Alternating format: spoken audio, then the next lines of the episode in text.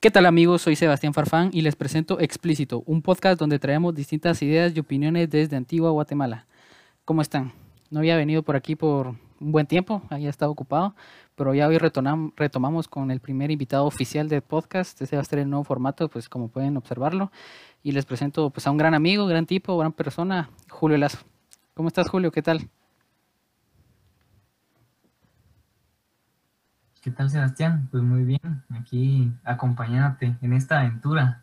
Nice. Vamos a intercambiar un poco de ideas. ya me dirás. Para los que ya nos han escuchado, saben cómo es un poco el formato. Pues con Juan Pablo nosotros hablábamos así como de un tema en específico, pero aquí vamos a traer a invitados diferentes con distintas formas de pensar, distintas profesiones, distintas cosas, pues, cosas en qué, qué hacemos, ¿verdad? Entonces, ¿qué, ¿Qué estudias, Julio? ¿Qué te dedicas? ¿Qué, es de tu vida, de tu día hoy en día?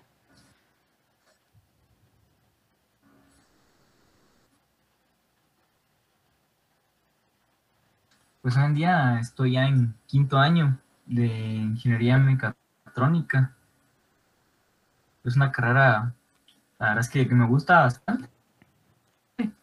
Y a lo largo del camino pues me fui dando cuenta de un montón de cosas que tal vez no esperaba, que no me gustaron tanto, pero ya, ya voy a terminar, entonces me, tiene bastante entusiasmo.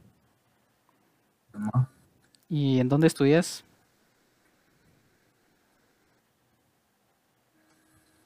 Ahorita pues estoy en la Universidad del Bay, ya la pandemia me, me regresó aquí a la antigua, ya que pues no, ah, no podemos estar asistiendo. Eso también me, ha, costado un montón porque adaptarse, yo creo que todos ustedes saben perfectamente, solo leen presentaciones. A la madre es horrible, pero, pero ni modo, es lo que nos toca, es lo que, lo que hay que aprender y sacar lo mejor de esto. Ingeniería mecatrónica, ¿y qué, qué, es estudiar pues ingeniería para un joven de tu edad? ¿Empezaste a estudiar a los 18? 17. A los 18 empecé a estudiar ingeniería y pues ha sido interesante, ha sido todo un proceso. La verdad es que siento yo que la ingeniería te da ciertas habilidades diferentes en ciertos aspectos, tanto sociales como profesionales, ¿va? Porque, no sé, siento que al, al meterte tanta matemática, tantos procesos, que todo lleva una correlación, empiezas a ver así la vida. Entonces, sí te cambia bastante para bien, la verdad es que en lo personal me ha gustado bastante, se lo recomiendo mucho a cualquier persona que, que le guste saber, ¿verdad? La, investigar, que le guste saber cosas en general, es bastante, es bastante interesante, pero es tedioso, es tedioso. Vos me, vos me podrás decir que... Sí, es tedioso. Para los que no sepan, yo también estoy estudiando ingeniería. Estoy en ingeniería en sistemas, otra rama. Pero ese es tema para otro día. Y ahorita estamos con Julio. Pero sí, les recomiendo mucho seguir la ingeniería, pues que les llame la atención, las que les gusten, es muy bonito, pero tedioso, te meten mate por todos lados y depende de los procesos que lleves, ya sea por la rama, te puede gustar o no, puedes ir probando. Ya he tenido experiencia con un par de ingenierías, pero si les gusta, denle ahí. ¿Y por qué mecatrónica, vos? ¿Qué, fue lo que te llamó la atención de, mecatrónica? ¿Por qué estás ahí, vos? Que te voy de que desde Wiro siempre me llegó todo ese rollo. A mí me, encantaba andar desarmando babosadas. Eh, mis juguetes eran así de armar, ¿verdad? Siempre me gustaban los Legos, estar haciendo robotitos y todo. En el colegio, la verdad es que me cayó del cielo porque abrieron un, abrieron todo un segmento de robótica. Inclusive hasta competir al, Salvador y todo con, el grupo del colegio estuvo bien interesante. Ahí encontré la pasión eh, por la mecatrónica. Pues me fui trazando mi camino desde muy joven. La verdad, yo, yo había decidido que quería estudiar cuando estaba como en tercero básico. Y pues así ha sido, ¿verdad? Me he ido trazando el camino ha sido, no ha sido fácil, me, he frustrado también, les va a pasar un montón a todos en algún punto, pero si en verdad es lo que les gusta y que les va a traer una remuneración al final, pues créanme que se, lo se los van a llevar, se lo van a llevar fácil. Nice. Pero sí, eso más que todo, inspiración. Qué bonito. Podrías decir pues que tu carrera, o sea, va ligada con tus hobbies, con lo que te gusta hacer todos los días o lo es algo completamente aparte? Sí, se podría decir que sí, o sea, sí va ligado al menos con mis hobbies. Eh, pues me gusta mucho todo el tema de los leos, también la, fotografía, y aunque no lo crean, tiene mucho que ver, lleva partes electromecánicas en la fotografía. Por ejemplo, eh, yo me puse a reparar un lente, ¿va? que está, está sucio, lo desarmé y todo, ahí pude ver cómo realmente funciona, son motores, actuadores y todo lo que, lo que sirve para el enfoque de la cámara. Y pues en esta era digital, ¿va? Me dice que mm, sirve saber un montón de, ese, de esos skills, ¿va? Y de vez en cuando que me pongo que ya sea que, que arreglar mi compu o alguna bocina, pues me ha servido esa, esa habilidad. Y también, ¿verdad? Tener...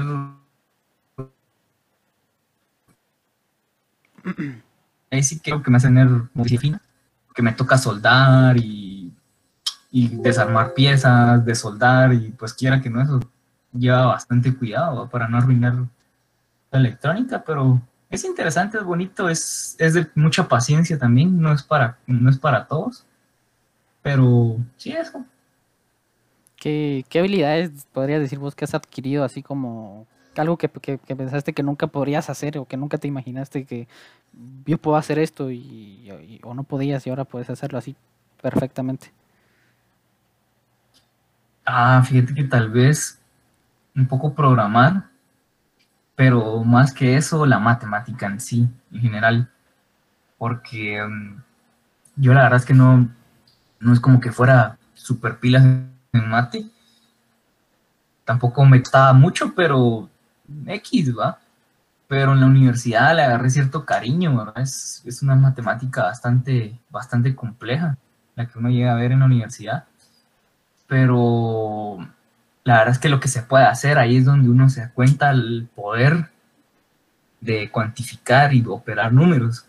Así que un montón de clases que ve de las mates más avanzadas era donde yo, la verdad es que me quedaba más sorprendido y más me gustaba por el poder que puedes llegar a tener con sabiendo cierto, ¿verdad? Porque puedes meter una fórmula en tu compu y, te saca un número y ya.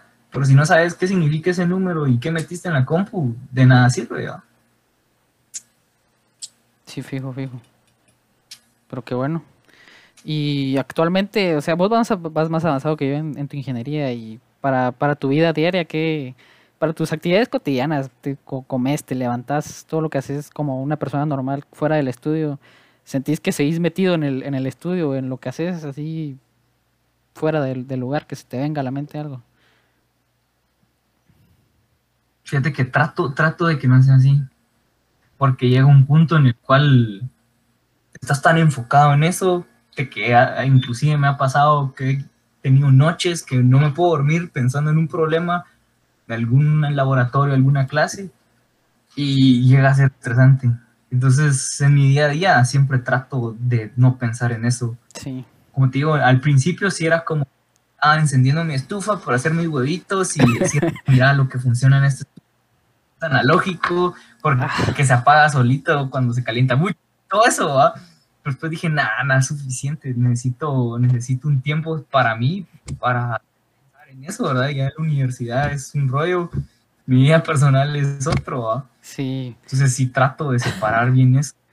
Para los que estudian ingeniería o los que no, para que sepan como pues en ingeniería te mete mucho proceso, cómo es tal cosa, cómo hacerlo así desde cero y te das cuenta que ese tipo de cosas va ligada pues desde lo desde por algo te enseñan matemáticas desde pequeño, la suma, la resta, eh, las fracciones y te preguntas vos por qué te enseñan esto, pero ya después te das cuenta que va ligado a tu día a día y ya cuando estás tan metido en eso, al menos a mí todavía no me pasa tan así, pero en procesos de progra o de alguna cosa te quedas como pues, en la vida pues lo bueno de ser ingeniero es que te, te planteas cómo hacer más fáciles las cosas. Entonces creo que se vuelve una manía, un tipo de manía, pero también como maldición porque te quedas, querés apartar tu cabeza de eso, pero, pero lo tenés ahí siempre a mí me dijo una vez un profesor, la verdad es que cuando me lo dijo me sorprendí porque dijo, el mejor ingeniero es el que es el ingeniero huevón. Pues, ¿Cómo chingado? ¿Por qué va a ser ingeniero, huevón? Es cierto. Porque siempre va a buscar la forma fácil de hacer una cosa. Y, y ahí es donde a veces inclusive salen, salen cosas bien interesantes, ¿verdad? A mí me pasó una vez en una clase que, que era diseño, de diseño mecánico, que tenía que diseñar una pieza para una máquina que yo había diseñado, ¿verdad? Pero esa pieza, la verdad es que no la quería hacer, ya estaba contratiempo ese día en la noche lo entregaba. Y vine yo y me puse a investigar en internet y dije, ¿cómo, cómo generar piezas a partir de, de variables, ¿verdad? De, de, de meterle el... Y me topé más. con más el sencillo. programa de Fusion. Que este programa tiene, Perdón, programa. ¿Programa? que es de, de Fusion 360. Ajá. me topé con ese programa y encontré que tiene una, tiene una opción para generación de piezas, donde uno solo le mete parámetros como, mira, esta pieza necesito que soporte tanta fuerza en esta dirección y en esta otra dirección, que tenga un espacio aquí, y ya. Entonces viene la, viene la computadora y por medio de, de AI te genera la pieza. Pero eh, al final así fue como hice la pieza, ¿verdad? Y ni se la mandé y la tuve que presentar y todo la verdad es que mm, creo que me hubiera tardado lo mismo diseñando la pieza que haberla hecho por AI, pero porque no sabía nada de eso. Entonces estuve investigando un montón, un montón, un montón, y al final encontré esa opción que me pareció bien interesante, porque ponete, vos le das ciertos parámetros también de cómo la vas a hacer. Entonces, la misma pieza, eh, vos le decís, mira, la voy a hacer con un maquinado en CNC que es esa máquina que se va moviendo y cortando el metal, o va a ser extruida, eh, cosas así, y ya te genera la, la pieza. Después me topé que estas piezas también las puedes hacer por medio de 3D, aunque sean de metal, ¿verdad?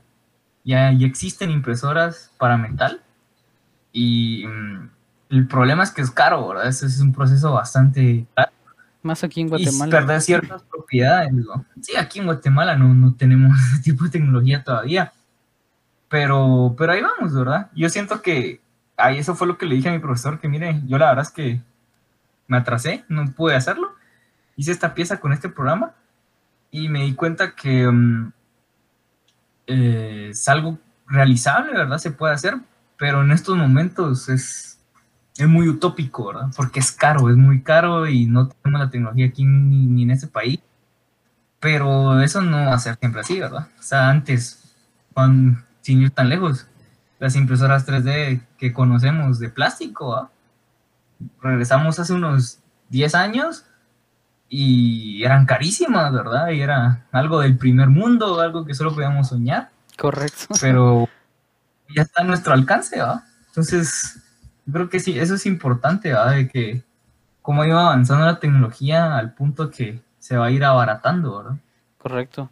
Y bien tienes razón tu profesor, porque es más de una vez que he escuchado que la gente me dice, que me, me dice esto, o lo he escuchado pues en algún documental que he visto, o en algún video que dicen contratar al huevón para soluciones más sencillas, porque el huevón siempre va a querer terminar más rápido.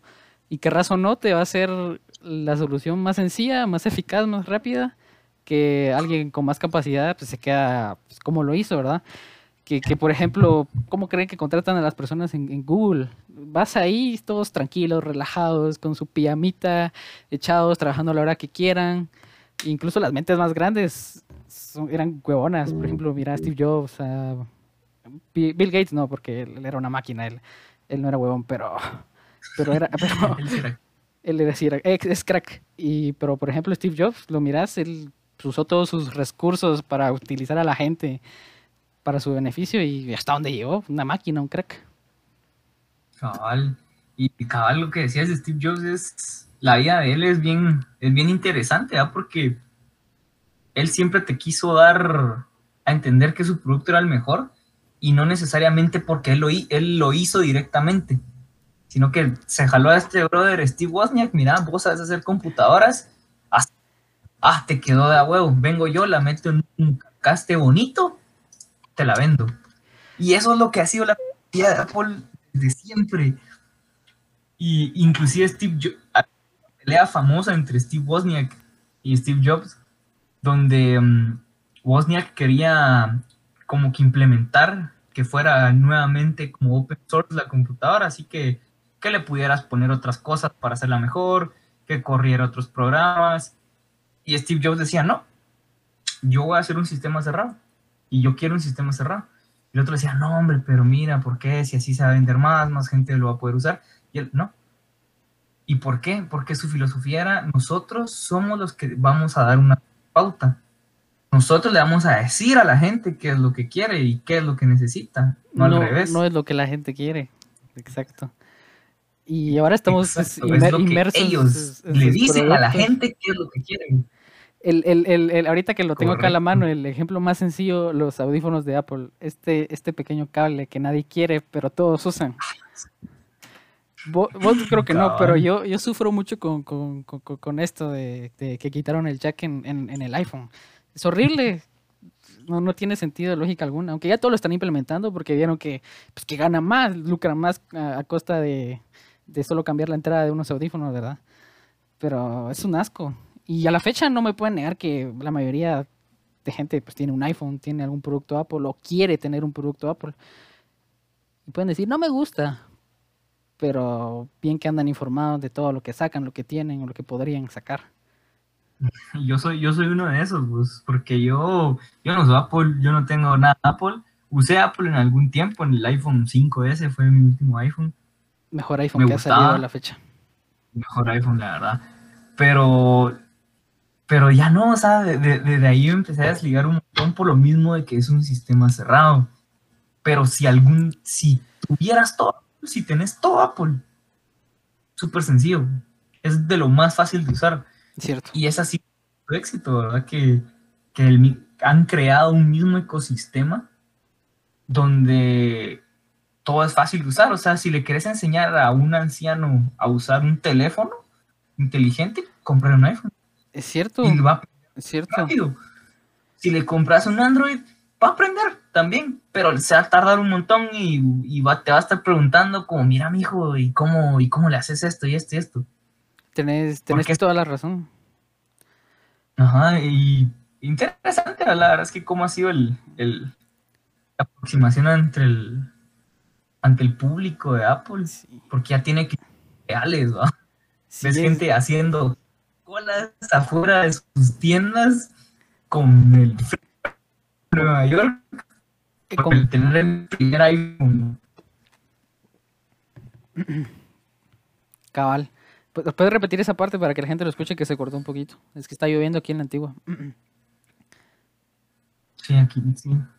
No, no, que, el- que es, es curioso, ¿verdad? Cómo, cómo ha influido tanto la marca en que hay gente que llega a hacer cola en, en frío, nevando en Nueva York por tener el primer iPhone, ¿verdad? Sí, la, la, Solo la- por- nada más por eso. la gente se vuelve loca por, por ese tipo de cosas y uno se queda así como, ¿cómo puedes tener eso? Pero cuando uno quiere sus gustos también se, se los da y puede provocar ciertas emociones, cosas que, Claro. uno quiere, pero pues... Pero pues la verdad es que qué bonito. Y vos como... como Y ahorita, Ajá. hace poco, a vos, algo interesante que pasó justamente con Apple, porque pues a mí sí me gusta estar bastante informado de todo ese rollo. Eh, empezaron a usar sus, sus primeros chips, sus primeros procesadores, Que, crea, que crearon ellos, ellos mismos. es el M1, Ujú. que le llaman ellos. Y antes, antes usaban Intel, Intel. para, y, y por ellos en sus computadoras. Y al, al ser un chip diseñado por ellos con arquitectura de ellos para el producto de ellos, ese chip es súper eficiente. Yo he visto reviews donde los ponen a comparar con, con el Intel, el último, siempre ganan. Porque, porque está diseñado precisamente para el producto. Está creado para su mismo ecosistema, como decías Cambio- antes. Correcto. Problema de, de marcas grandes y gigantescas que, es- que utilizan otro tipo de cadena de valores, ¿verdad? Por ejemplo, tú quieres hacer tu compu, tu memoria de Samsung, tu chip es Intel, tu pantalla es LG, pero la compu es Dell. Entonces, al tener tanto mix de cosas, ya no sacas lo máximo, el mayor jugo del, del, chip. Yo que he visto cómo funciona eso, la verdad es que es un dolor de cabeza pasar de, de una cosa a otra, porque todos tienen hojas de datos diferentes, tienes que programar de cierta manera para que se pueda conectar. Eh, entonces es, es bien complicado, ¿verdad? Y al, y al haber tanto proceso para que se pueda conectar a otra cosa que no es de su misma marca, ahí ya perdes mucho. Correcto. Entonces, eso, eso es lo que hagan. Y pasa con todo tipo de cosas que a veces ustedes se preguntan, tengo un teléfono Sam, los de antes Samsung, pero lo estoy cargando con un cargador Huawei, pues no va a ser lo mismo porque está creado para su mismo ecosistema. Incluso lo veo yo que pues, juego muchos videojuegos. Veo a mis amigos o gente, videos, reviews de gente que arma sus computadoras super naves para jugar un videojuego y no son compatibles y los FPS no les van bien o ese tipo de cosas no les van bien porque tienen una pantalla muy buena o una tarjeta muy buena pero no una pantalla correcta. Entonces trabajar en un mismo ecosistema pues es lo más, lo más viable o lo mejor para ese tipo de cosas. Y vos como, pues, como ingeniero día a tu día a día, ¿qué, en, ¿con qué tecnología te rodeas? ¿Qué, qué usas? ¿Qué, ¿Qué es indispensable para vos en tu día? Yo creo que como cualquier persona en estos días, el teléfono, tal vez use, use más la compu que varias personas, pero más que eso, las aplicaciones, ¿verdad? Que, que buscar una buena aplicación para un, un, trabajo en específico ayuda un montón. Ahorita, ¿qué, qué es lo que estás usando para grabar? ¿Cómo es que OBS Studio. OBS Studio. Va, OBS Studio, la verdad no lo conozco, ¿verdad? Pero te apuesto que si usas otro, otro programa, es un vergueo, o no sirve para esta plataforma, o, y solo para la otra. Entonces, yo creo que escoger bien pues, es, importante. Sí, escoger bien y saber usarlo, porque hay gente que usa otros programas diferentes al que yo uso y para mí es completamente difícil o diferente, es otro, otro nivel. O, para otros puede ser difícil el programa que yo uso para grabar o para hacer mis ediciones. Por ejemplo, yo ahorita no para editar mis videos yo no estoy usando Premiere Pro, lo usaba la verdad, pero tenía un crack, siéndoles sinceros, pero pues lo desinstalé y todo porque dije, pues hay que apoyar al, al, sistema, entonces me descargué DaVinci Resolve, que es un programón DaVinci Resolve para, para, para editar, y lo mejor de todo es que es gratuito. Y te, te, te pones así como, qué programa es ese, pero investiguen qué películas han editado con ese programa, qué tipo de contenido se ha editado con ese programa. Es, un, es una nave de programa. Entonces, pues cada quien se acopla con, sus propios medios. Por ejemplo, en el teléfono para editar antes, yo usaba iMovie, que es una muy buena aplicación para editar en el teléfono, que está hecha para, para Apple, para el iPhone. Y entonces, hay tantas aplicaciones. Un tema importante. Eh, los cracks. Los cracks. Porque, a la madre, yo, siento que es un problema muy, muy latinoamericano y también asiático. Porque no estamos acostumbrados a probar programas. Y, y, es curioso que mucha gente que conozco en su vida pagó programas hasta que empezó a trabajar. Empezó a trabajar, pero ¿por qué? Porque la empresa le pagaba el programa. El programa no estamos acostumbrados a pagar. Eh, no queremos pagar programas y la verdad es que, es un poco triste. Es que ni, ni, siquiera, ni siquiera un Microsoft Office queremos El problema es que son caros. es cierto, pues que, es que tienen razón en ser caros. O sea, no le. Ahora que estoy en, ingeniería en sistemas. ajá. O, ustedes si quieren decir una ingeniería, yo que estoy en ingeniería en sistemas, ya estoy un poquito más metido en ese, en ese rollo es importante pagar un programa, una licencia, porque pues alguien trabajó por ellos, como ustedes que trabajan, venden sus productos y tienen algún emprendimiento, quieren que se los paguen, es lo mismo. Alguien creó el programa y quiere, quiere lucrar de él, pues como cualquier otra persona. ¿Qué es lo que me pasó, lo que te digo con, con el crack que tuve yo de, de Adobe Premiere Pro? Recibí una clase, me dijeron que era malo y me dieron todas las bases de por qué no tenía que hacerlo, me sentí mal y fue como, pues no, tengo otras alternativas, voy a probar algo más. Cuando pueda pagar, lo voy a pagar. Y ahí fue donde, donde descargué este programa gratuito que se llama DaVinci Resolve, que de hecho ellos también ganan por ser gratuito, por publicidad o por, porque ellos mismos se publicitan, entonces todos ganan. Porque ahí es cuando uno entra a deber investigar un poquito más a, a, dónde te puedes meter.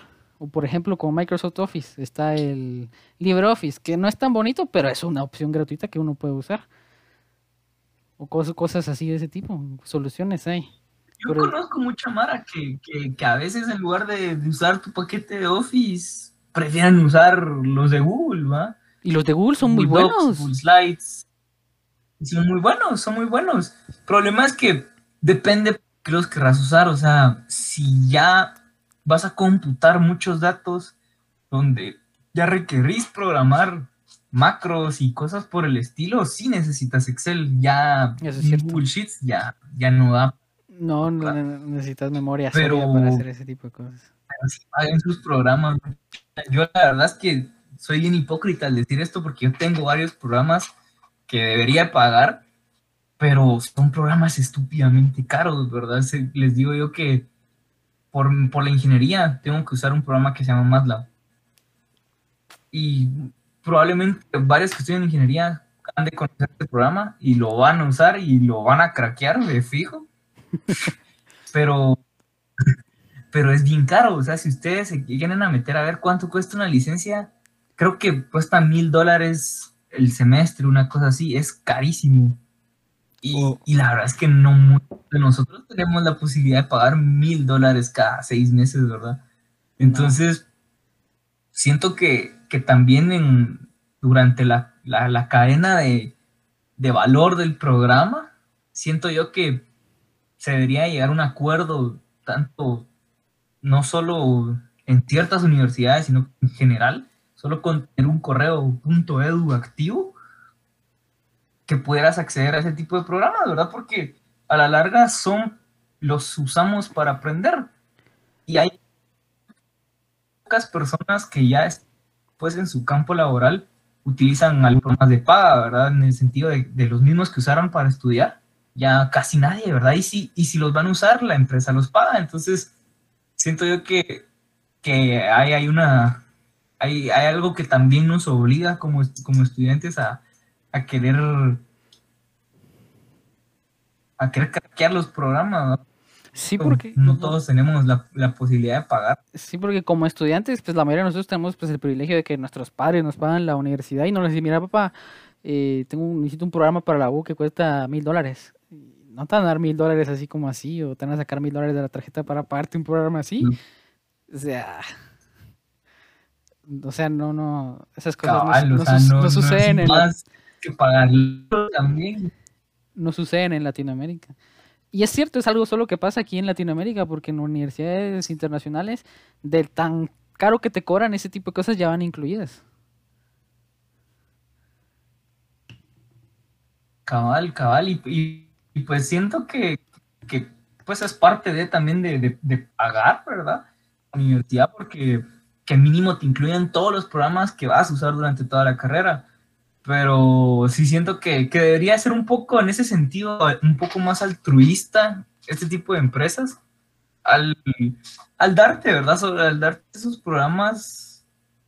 y, si, y si no quieren que regalártelos, pues por lo menos que un descuento considerable, porque yo sí he visto que sí tienen como versiones de estudiante y todo, pero igual siguen siendo caras, ¿verdad? Entonces, y, esas versiones tal vez no tienen todas las funciones que te van a servir. Entonces sí siento que importante, ¿va? De que, que si nos quieren dar una educación en cualquier sentido, en cualquier lugar, poder tener acceso a esas cosas, ¿verdad? Inclusive si no, no creo que alguien que está ajustando para un chuco, vaya, estar gastando en un programa cuando lo puedes, te puedes pasar una hora buscando en internet y probablemente lo encontres.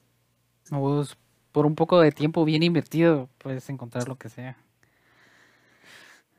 La, verdad es que sí es un tema muy importante, pues que que se haga conciencia. No todos tienen la capacidad, pero ah, pues, también se pueden buscar soluciones alternativas, como yo les decía, porque programas gratuitos existen en paleta. Y tal vez no tengan todas las funciones, pero les puede servir para para lo que quieren. Y bueno, cambiando un, poquito de tema, o sea, así vos como, como estudiante ingeniero, ¿qué temas te apasionan? Vamos? Así como de la ingeniería, ¿qué decís? Esto me gusta, esto me gustaría pues, desarrollarlo.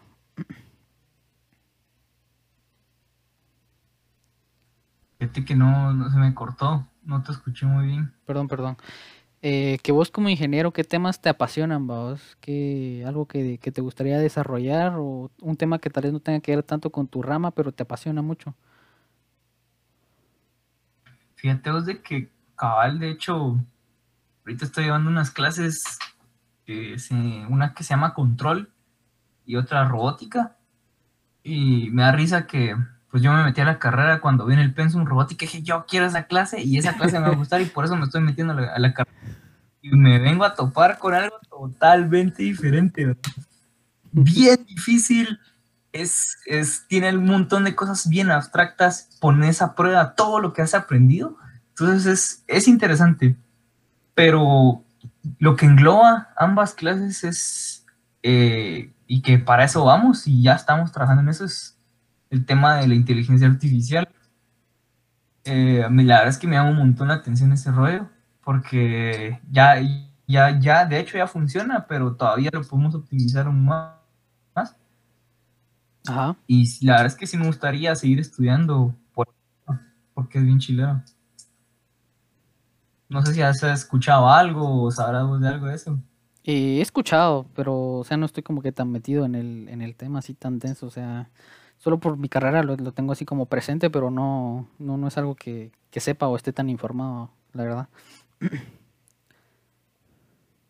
Sí, pues, pues para contarte un poco, pues es un es algo que ya, ya desde hace ratos ya lo venimos hablando, ya lo venimos soñando, desde inclusive desde los como los años 50 se acuñó el, el término inteligencia artificial, Ajá. pero Solo un, no es hasta ahorita un- momentito, tal vez. ya. Perdón, perdón, perdón, perdón por interrumpirte. Tal vez apagas y encendés tu cámara que te quedaste congelado. ¿vas? Solo switch. Ahí estás. Ahí, ¿me ves? ¿Me muevo? Sí, perfecto. Ahí estamos. Ajá. Pues e- ese es un tema que, que ahorita se ha estado hablando mucho, porque ha generado polémica, mucha polémica, porque pues ha habido una discrepancia en la academia de si es bueno o no, si lo tenemos que hacer o no, nos va a destruir o no. Y la verdad es que, La duda es- la verdad es que son temas importantes, ¿va? Es una duda existencial, son, estamos ante, ante el- una revolución gigantesca, ¿verdad? nivel revolución industrial, ni a, a nu- a nuestra actualidad, ¿verdad? Ya la revolución digital no fue nada en comparación a lo que tenemos ahorita, porque ya están pasando cosas bastante turbias, ¿no? De hecho, hace como, creo que dos semanas, salió la noticia que, que Facebook tuvo que desconectar una prueba de unos robots de inteligencia artificial que eran, de hecho, eran chatbot bots que querían usar con la gente. Entonces lo que hicieron es que agarraron dos chatbots y los pusieron a hablar entre ellos. El problema fue que estos chatbots llegaron al punto de crear su propio idioma, donde solo entre ellos entendían. entendía. Entonces, esa simbiosis de pues artificial, pues ya tiene, ya tiene una gran una gran repercusión, ¿va? o sea, imagínate que ya que estén inventando un propio lenguaje. Tal vez uno lo busque en internet y, y no va a ser así como símbolos raros ni nada, no, No, tampoco están así. No algo tan Es drástico. como palabras en desorden, pero, pero es un desorden que ellos ente- entendían, ¿verdad? Entonces bien, es bien interesante. Y la verdad es que es de, de tenerle miedo, ¿verdad? Porque ponete, está lo que conocemos como inteligencia artificial, después machine learning y deep learning. Y pues básicamente todas son lo mismo porque se engloban en inteligencia artificial. Dentro de inteligencia artificial ves el machine learning y dentro del machine learning ves el deep learning. Machine Learning sí lo he Y para más o menos explicarles un poco, Ajá. para explicar qué es, Eh, les voy a dar un, un, ejemplo sencillo, ¿verdad? Para más o menos diferenciar entre Machine Learning y, Deep Learning. Lo que se hace en inteligencia artificial es como redes neuronales, una especie de caja negra, donde uno tiene muchas entradas y pocas salidas. Y esto es lo que le da un resultado, ahí es donde la máquina empieza a pensar.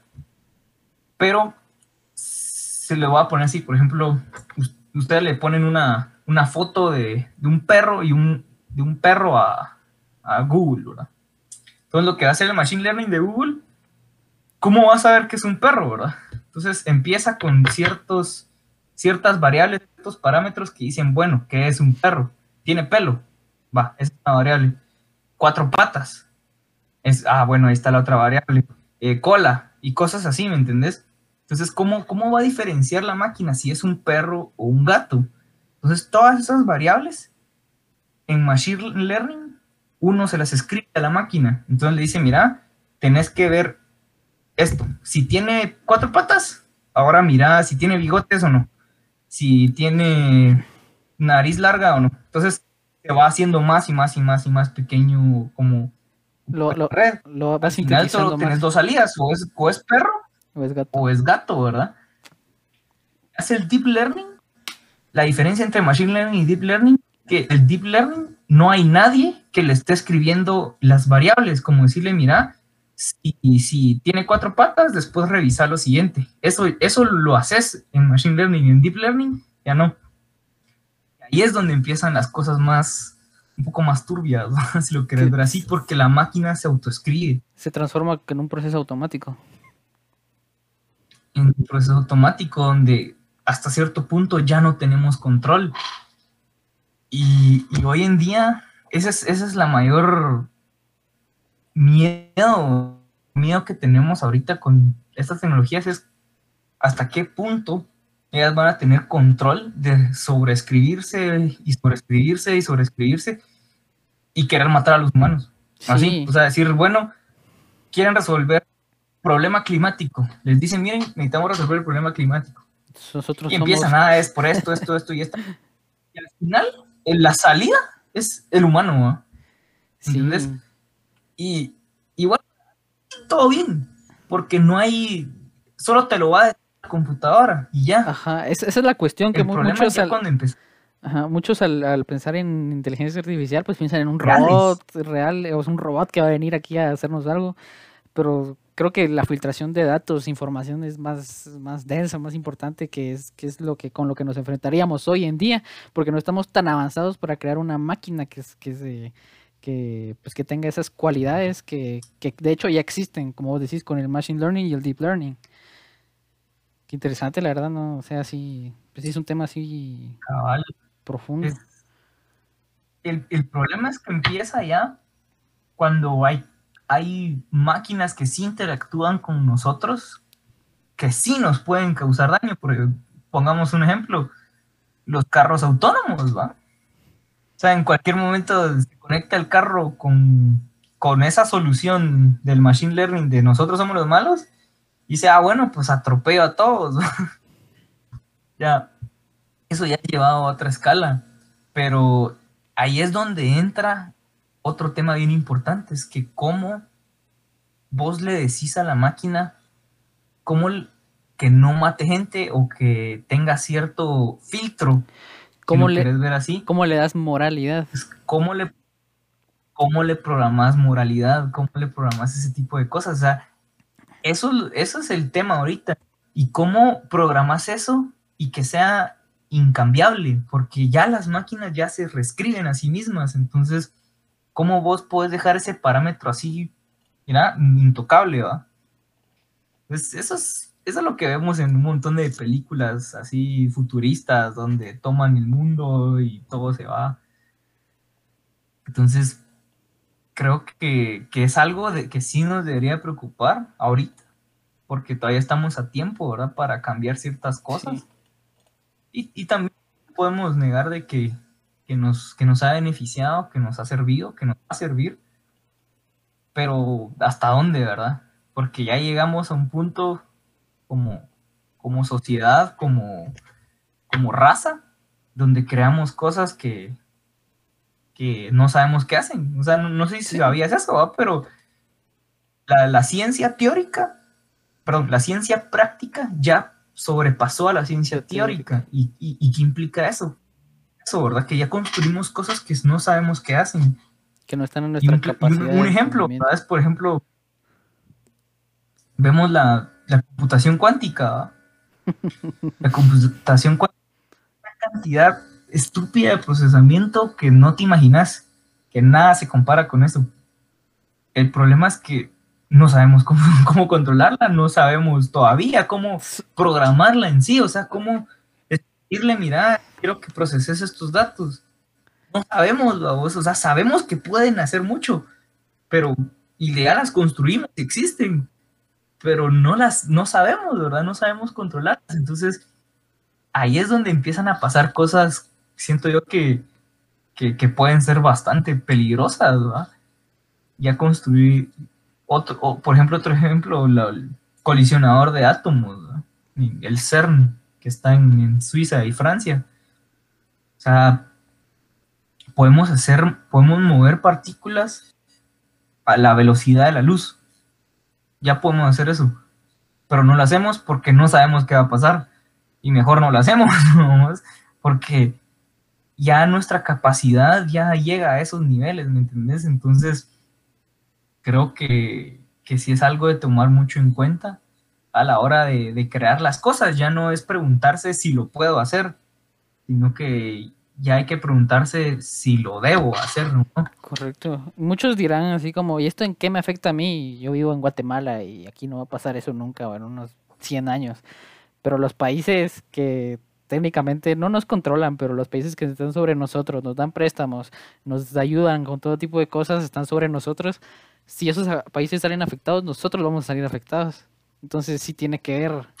Sí, o sea, no, no es algo que uno pueda pasar por alto, sino sí es algo verídico, que uno dice, pues no me importa, pero debería de importarnos y más como vos que, que, te interesa este tipo de cosas y estudias este tipo de cosas, supongo que vos en tu futuro ya como profesional vas a, vas a buscar soluciones para este tipo de cosas, que es para lo que estudiamos al final. Que uno, uno piensa al principio, voy a estudiar porque me gusta esto, pero como aquel dijo, me gusta esta clase y me voy a meter, pero ya es que ya está así metido bien denso, ya, ya ve como que la realidad de las cosas a su alrededor, entonces ya uno se mete más así como, yo quiero hacer esto. Pero la verdad sí, que qué bonito. Sí, sí, es de, sí es un tema que, que sí nos debería preocupar. Y como decís, nos ponemos a pensar, a mí qué me afecta si vivo en Guate, en un país de tercer mundo donde la señal de claro se me cae cada rato. Entonces, pero llega, ya estamos tan conectados con el mundo que ya son cosas que sí nos afectan si se cae un servidor de Facebook que está en los Estados Unidos, ya no le puedes dar like a las cosas. Ajá. Un ejemplo. Aquí, si aquí todos se vuelven locos con que Facebook, Instagram se cae una media hora, todos están tuiteando, se cayó Facebook, se cayó Instagram, no puedo aquí, no puedo allá, se cayó WhatsApp. Y, es, algo que ni siquiera pasó aquí. Ajá, es, es, algo que me, me, interesa ver mucho porque cuando se cae, yo instantáneamente me, me meto a Twitter para ver qué comenta la gente la gente se vuelve loca. Es como, como que si lo. claro, me votaron Facebook. Ajá, se vuelve loca y toma, toma acciones un poco extrañas y te quedas como. Como que si te quitaran una parte de vos. y a cierto punto ya somos auto, autodependientes de, de, las redes sociales para llegar al punto de quejarnos en otra red social que nos quitaron una red social. Cabal, o sea, qué, irónico, ahora, qué pendejada, lo escuchas, pero es cierto. Ay, no. ¿Vos con qué? No, mira, y fíjate que interesante a vos que, que de verdad a veces me, me, admira y me sorprende porque yo también soy así, o sea, si, si, alguna vez se han puesto a ver cuánto tiempo pierden ustedes estando viendo redes sociales, es estúpido, de verdad, es, es una cantidad demasiado que podrían utilizar para hacer algo mejor. Pero lo que yo siento que aquí es que es un juego de, de aprender también. Entonces, si a ustedes les gusta algo, pues síganlo, síganlo en Facebook, síganlo en, Instagram. Si a ustedes les interesa algo, quieren saber, yo qué sé, de poesía, de arte, de matemáticas, de física, sigan una página de esas, porque quiero que no, si van a pasar tanto tiempo metidos en una red social, mínimo que en ese tiempo aprendan algo, ¿verdad? Eso también siento que es parte que tenemos que aprender. Es algo muy importante. Un uso responsable de, la, de las redes sociales. Y no solo ver memes, ¿verdad? Porque sí, qué gracioso el meme, pero, pero ¿qué te hizo? Solo te hizo más pendejo, tal vez. no, pero es cierto. Y eso, te, te, digo, yo implementé eso cuando empecé con el podcast en noviembre del año pasado. Me deshice de tanta estupidez en mis redes sociales, vos, pero así toneladas, vos. Y es como, a mí me llama la atención temas, tipos de temas, informática, videojuegos, pero no los videojuegos, sino cómo hacer un videojuego, ya más metido en el fondo, fotografía. Entonces empecé a decir ese tipo de páginas en Facebook, en Instagram, en Twitter, para no, no ver solo pendejadas. Y sirve, porque como dice aquel, si vas a estar tanto tiempo metido en algo, pues que sea para aprovecharlo. Igual en YouTube, uno cuántas cosas no mira en YouTube. Entonces, seguir cosas de para, aprovechar, porque técnicamente al final del día son herramientas que utilizamos mal, o no. Y yo creo que, este cambio digital, social y todo que estamos pasando ya, ya, sobrepasa la educación tradicional en el sentido de que yo considero que en un futuro, sino que inclusive en el presente, ya en el colegio no te deberían de enseñar una materia como tal, sino que te deberían de enseñar mejor a cómo buscar el tema de esa materia. O sea, sí, llevas estudios sociales, llevas historia, está bien, pero que te... Ah, mira, en estas páginas tienes que buscar, o en estos videos de YouTube, si vas a meter un video de YouTube, mira que, que esté citado, que tenga referencias, cosas así, ¿me entendés? Porque ya la, ya la educación de todo está en internet. Y deja, deja, deja eso, deja eso, fue algo, algo que, que el COVID vino a recordarnos vos o, a enseñarnos vos, porque hoy cuántos de nosotros no están pariendo en la universidad porque no nos dan bien las clases, no tenemos las herramientas que tendríamos salir eh, presencialmente. ¿Qué sé yo cuando no sé algo? Pues lo googleo, busco referencias, miramos un video en YouTube, todos creo que hemos pasado por eso. Y como dice aquel, hay clases que ya no son ni necesarias aprender por el mismo hecho de que las podemos buscar o simplemente con el paso de los años ya ya traemos ese conocimiento o transmitimos el conocimiento. Cabal. Y eso que yo, yo siento que, como te digo, estamos ante un cambio bien grande entre la sociedad, porque algo que nos separa de animales y, y a humanos, algo que sí nos separa muy bien es que nuestra especie enseña nuestra especie transmite, nuestra especie almacena información.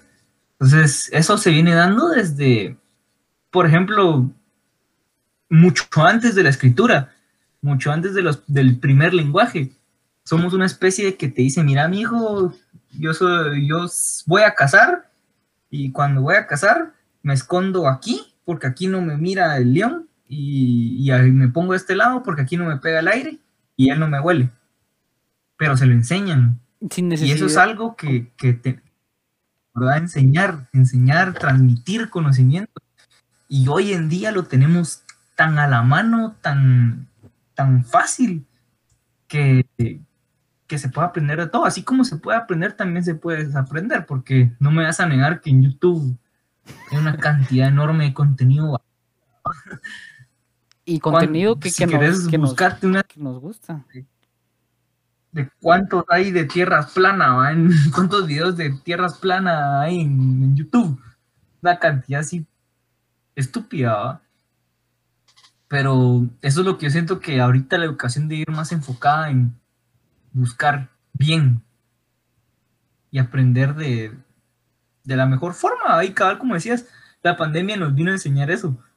Nos vino a enseñar que ahorita dependemos de la tecnología hay que ser, sí, tenemos que ser auto, autodidactas, no, no depender de, de, los demás.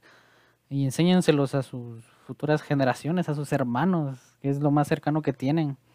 Porque, por ejemplo, yo tengo aquí a mis hermanas y están pariendo un poco con, con el estudio y pues ya les estoy enseñando a usar el teléfono, a buscar en, en Google cómo hacer esto, cómo hacer aquello, para que pues ellas solas puedan hacerlo y no uno esté siempre atrás de ellas, hace esto, hace esto, cómo hacer esto.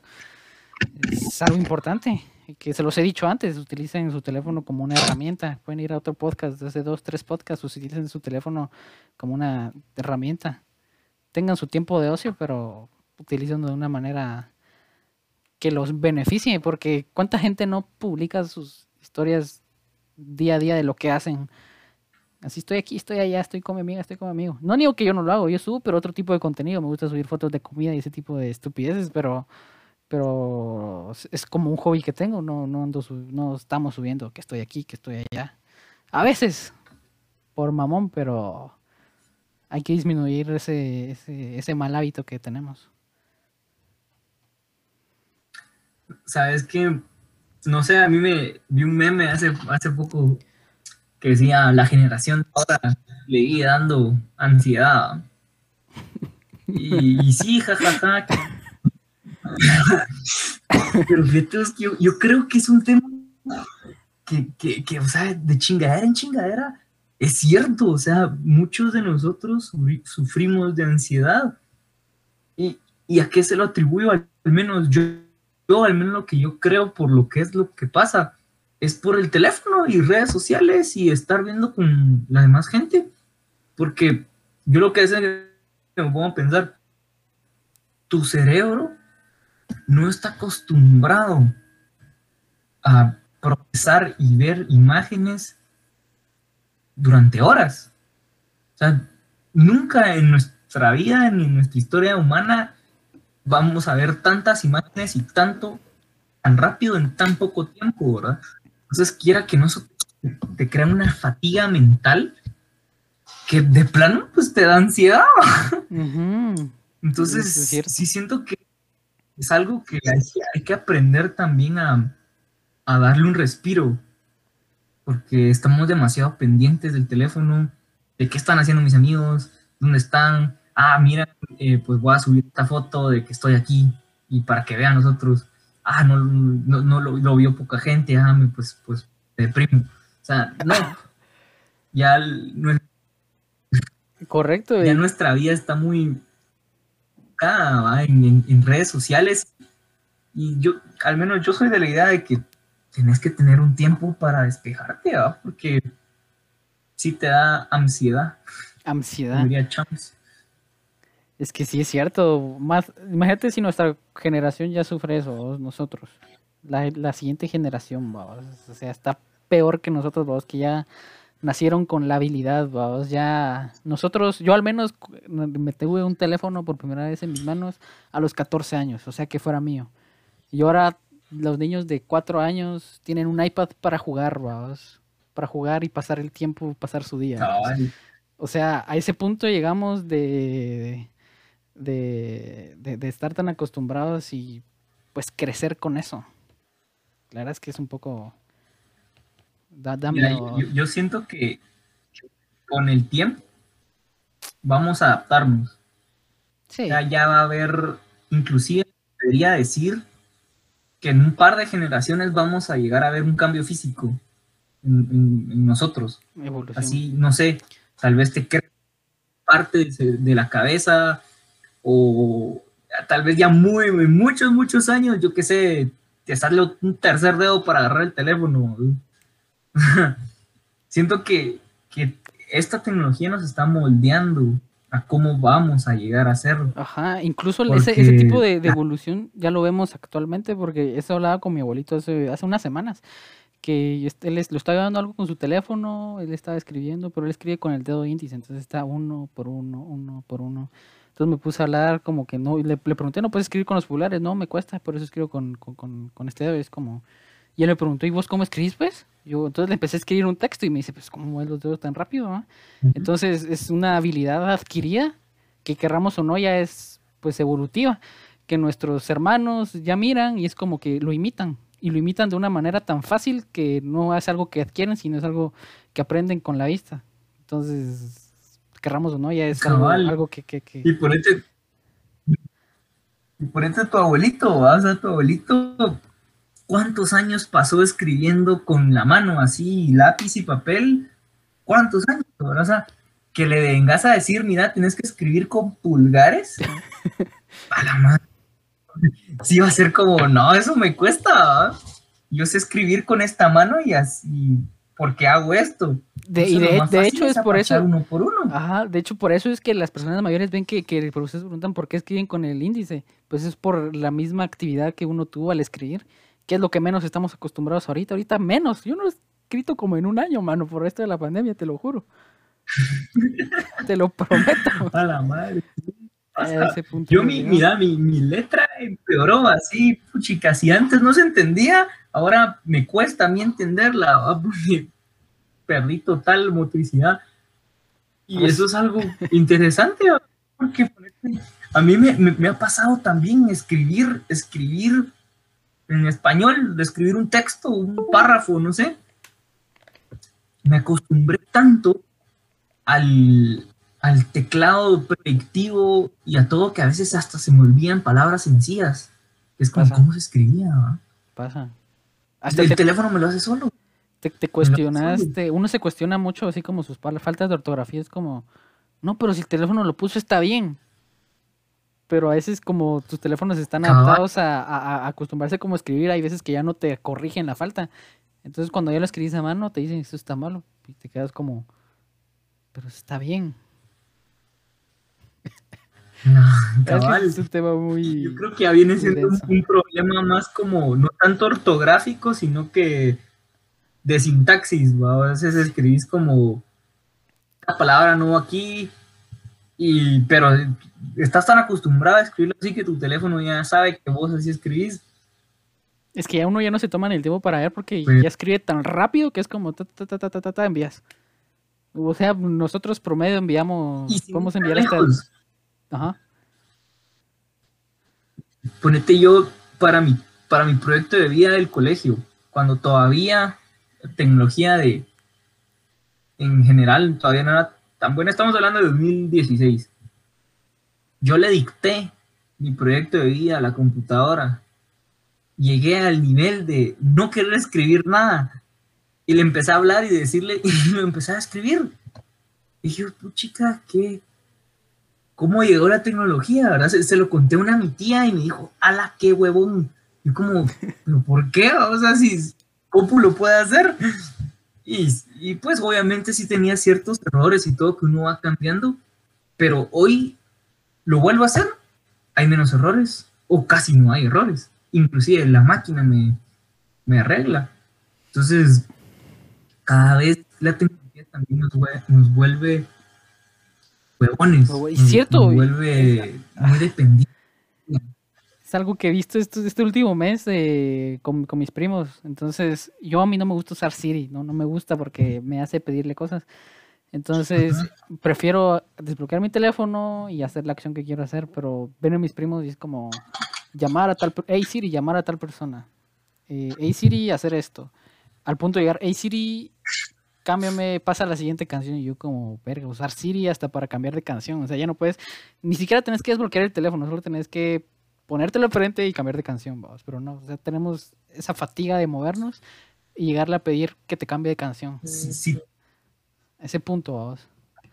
Si tienes Alexa, si tienes Alexa, puedes pedirle que te encienda la luz del baño y que te ponga mientras vas al baño, que te ponga una serie en Netflix y no tenés que ni siquiera tocar un botón, ni siquiera pararte por Mira hasta dónde, hasta dónde llegamos. Y eso es parte de, y esto viene para quedarse. Para avanzar. Algo, algo bien curioso también es, por lo mismo, que un montón de cosas se están volviendo más fáciles de hacer por gracias a la tecnología los procesos industriales cada vez requieren de, de menos personas, de menos trabajadores. Y, qué quiere decir eso? Menos empleos. Entonces es algo bien, bien complicado de tratar porque decís vos, bueno, ¿en qué punto la máquina va a llegar a suplantar casi que por completo al hombre? Y sí, se generan otro tipo de trabajos, pero, la máquina está avanzando tan rápido que no es a la misma tasa a la que se generan esos trabajos. Ahora hay que, incluso ahora hay que estudiar. el tema es eso, de cómo repartís el dinero, porque eso se vuelve también un problema. O sea, vos querés que la gente tenga dinero para gastar, pero si no tiene trabajo, no tiene para gastar, porque el trabajo lo está haciendo una máquina. Entonces, aquí viene un, concepto bien extraño que es que se va a escuchar como bastante eh, comunista, si lo quieres ver así. y básicamente es el concepto de, regalar el dinero, a vos, de, de, pagarte una, si lo quieres ver así, una mensualidad por existir. Porque de verdad no puedes hacer otra cosa. Entonces vos para tener una, economía circulante, vos tenés que dar, la gente tiene que tener dinero. Y al no tener un trabajo que desempeña porque la máquina ya lo suplantó, ¿cómo, cómo, cómo pones otra vez a la economía global a gastar? O sea, sí, está bien, la, vos pagaste la máquina. Yo soy el empresario, yo pagué la máquina, lo hacen mil veces más rápido, me queda mejor, vendo más, pero no vas a poder vender más si no hay quien compre porque la máquina reemplazó a el comprador. Literalmente. Entonces ahí es donde entra este de, qué va a pasar en un futuro. Y a partir de, muchos, de muchas cosas así, nacieron unas cosas que se llaman NFTs, NFT. No sé si sabes qué son. NFT. NFT viene de no Em, ¿Cómo era? Espérame. Ver, se me olvidó. Vamos a ver, NFT. Es que se me olvidó las siglas. Dale, dale. Ahí está. Non-fungible token. Token no fungible. Eso es lo que significa NFT. Y mm, pues algo fungible, si lo querés ver así, es algo algo que tenés, algo físico, si lo querés ver así.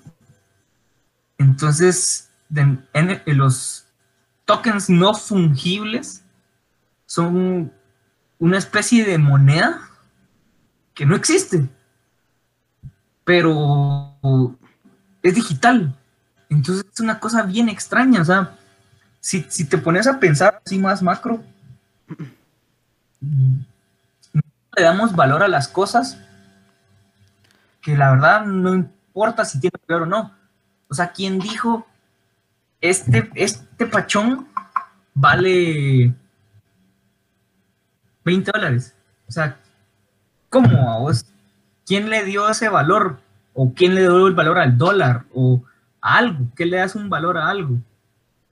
Entonces, ahorita viene esta, esta cosa bien, bien loca, ¿va? Que es de los tokens fungibles, que básicamente viene siendo cosas digitales que las puedes comprar por dinero real. Y son valiosas, son, se vuelven valiosas para uno. Entonces, por ejemplo, lo que las hace como especiales es como vender arte, ¿verdad? ¿Me entendés? Vos cómo, cómo decís este Picasso porque es, vale 20 millones de euros. O sea, ¿quién dijo que eso valía tanto? viene siendo lo mismo. Entonces, este tipo de tokens, si lo quieres ver así, se han vendido cosas bien estúpidas. Por ejemplo, el primer tweet jamás tuiteado, que lo tuiteó uno de los fundadores de Twitter, lo vendieron por 3 millones de dólares. Un tweet. y dejarlo lo de los tweets. Un ejemplo muy sencillo para los que no se hayan puesto en contexto, me identifico. Eh, algo por lo que lo más estúpido que he pagado en mi vida es por una skin de un juego. Por ejemplo. Por una skin de un juego. Por una skin de un juego. es, un toque no fungible. Sí, se los, se los Estás comprando nada. Literalmente estás comprando una imagen. Pues que no, no te va a servir de nada, literalmente, y, no te hace mejor, no te da ningún beneficio, simplemente es algo estético que te hace sentir mejor. Y para los que juegan, videojuegos, pues van a entender en ese sentido. es como, te compraste, me compré una skin. Y la presumís con tus amigos. Mira, me compré esta skin super mamona. Es como que, oh, la verga, ¿qué tal era? Se ve algo muy. Entonces, como, a la puta, yo quiero esa skin, eso está bien de huevo. sí, te entiendo. Y, y que le da valor a las cosas a la larga. O sea, al principio puede sonar muy estúpido, pero tiene valor, para vos tiene valor. Ah, exacto. esta camisa la pueden, producir en masa. Son 200 millones de camisas. Pero es mi camisa, que me gusta, que la he usado un montón de veces. Ya tiene valor para mí, vamos. Entonces viene siendo lo mismo, solo que es, algo digital, entonces no es algo fungible, no es algo que tenés. Entonces, ahí es donde empiezas a ver un montón de cosas bien extrañas, vas a donde vos decís cómo esto nos va a cambiar como sociedad, porque como lo que te decía, ya nos van a suplantar robots y todo, y vamos a empezar a comprar cosas que no existen o cosas que no, que para vos tal vez tienen valor, pero en realidad, en realidad un valor tangible no hay. Algo que, no podemos tener literalmente. Sí, la verdad es que queda denso, o sea, ya, ya poniéndose en, ese, en esa posición. Entonces, ya imagínate, llega a tronar en algún punto toda la tecnología. Todas esas cosas que alguna vez tuvieron valor, dejan de tenerlo. Así, por así. Ya no valen nada, porque no existen, nunca estuvieron ahí, nunca las agarraste. Ya, y me, pasó hace poco, me pasó hace poco, porque yo eh, estoy jugando un videojuego ahorita. Yo jugaba un videojuego antes, se llamaba Apex, ahora juego Valorant. Dejé de jugar Apex un juego que le invertí mucho tiempo. No gasté nada de dinero porque tenía un sistema de premiación muy bueno, aleatorio, que sin gastar ni nada de dinero te pueden dar pues skins o cosas así pues de valor. Y como ya no uso mi cuenta, vendí esa cuenta, porque tenía buenas cosas. ¿Es en cuánto vendí mi cuenta? En 40 dólares, dos. Una cuenta de un juego en 40 dólares en el que no le invertí nada de dinero, Y la gente daba, yo te doy tanto, yo te doy tanto pero le invertí tiempo, esa es la situación, vamos. Tal vez no le invertí dinero, pero le invertí tiempo, esa es la cosa. Pero no, pero como vos decís, no, no, no, no, no es algo que puedas tener, vamos. es algo fungible, entonces, yo no sé, yo siempre tengo esta idea bien, bien loca, bien tripeada, ojalá no me estoqueen en un futuro, pero, bro, yo voy a comprar un chingo de oro cuando pueda, fíjate.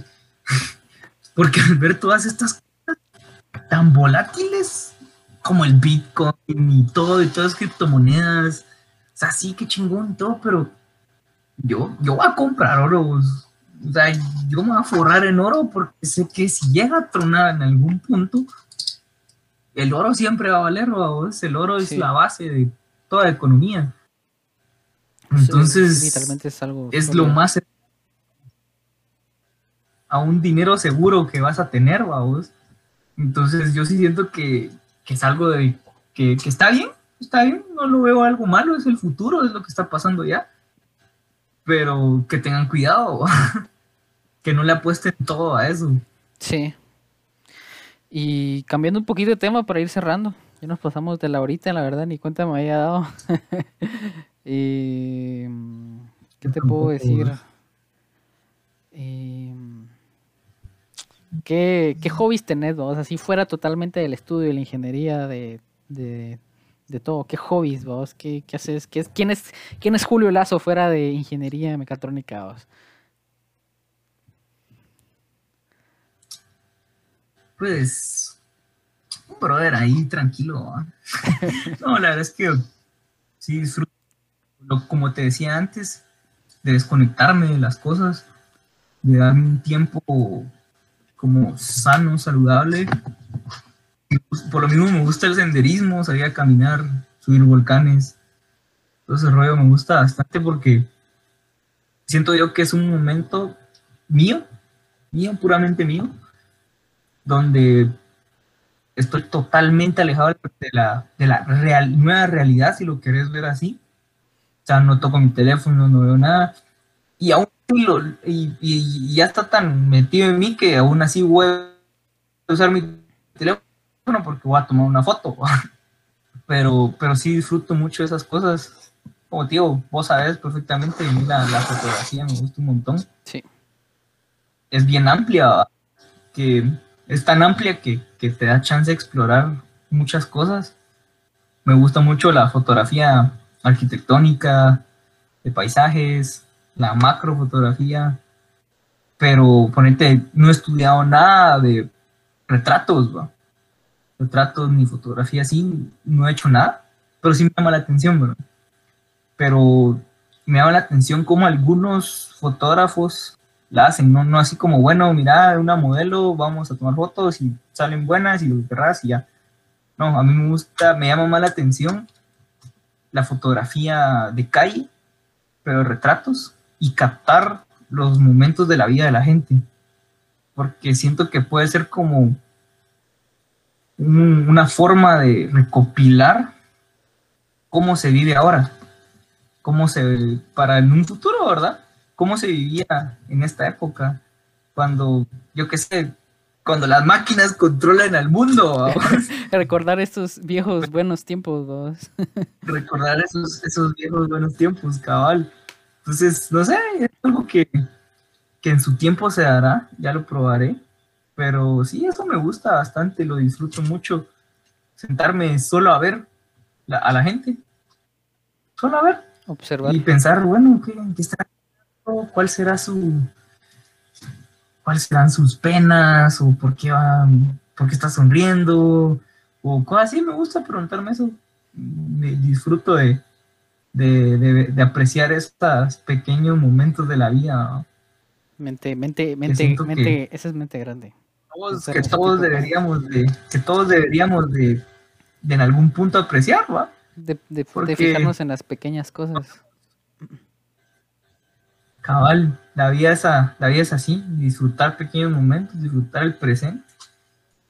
Y todo este futuro incierto, peligroso, de donde morimos y las máquinas nos controlan o yo qué sé, de ni preocuparnos por él, ¿va?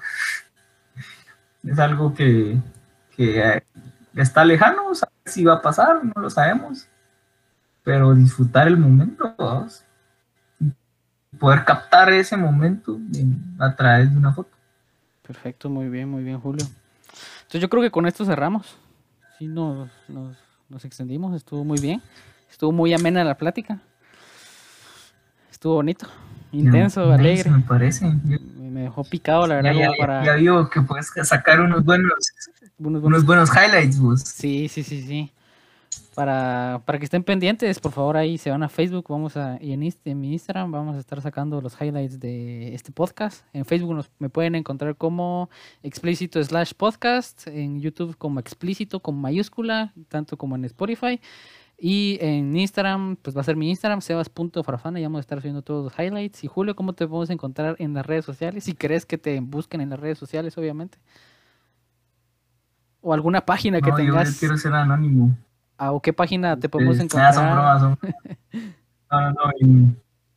En, en, Instagram me pueden encontrar como julio.j-lazo.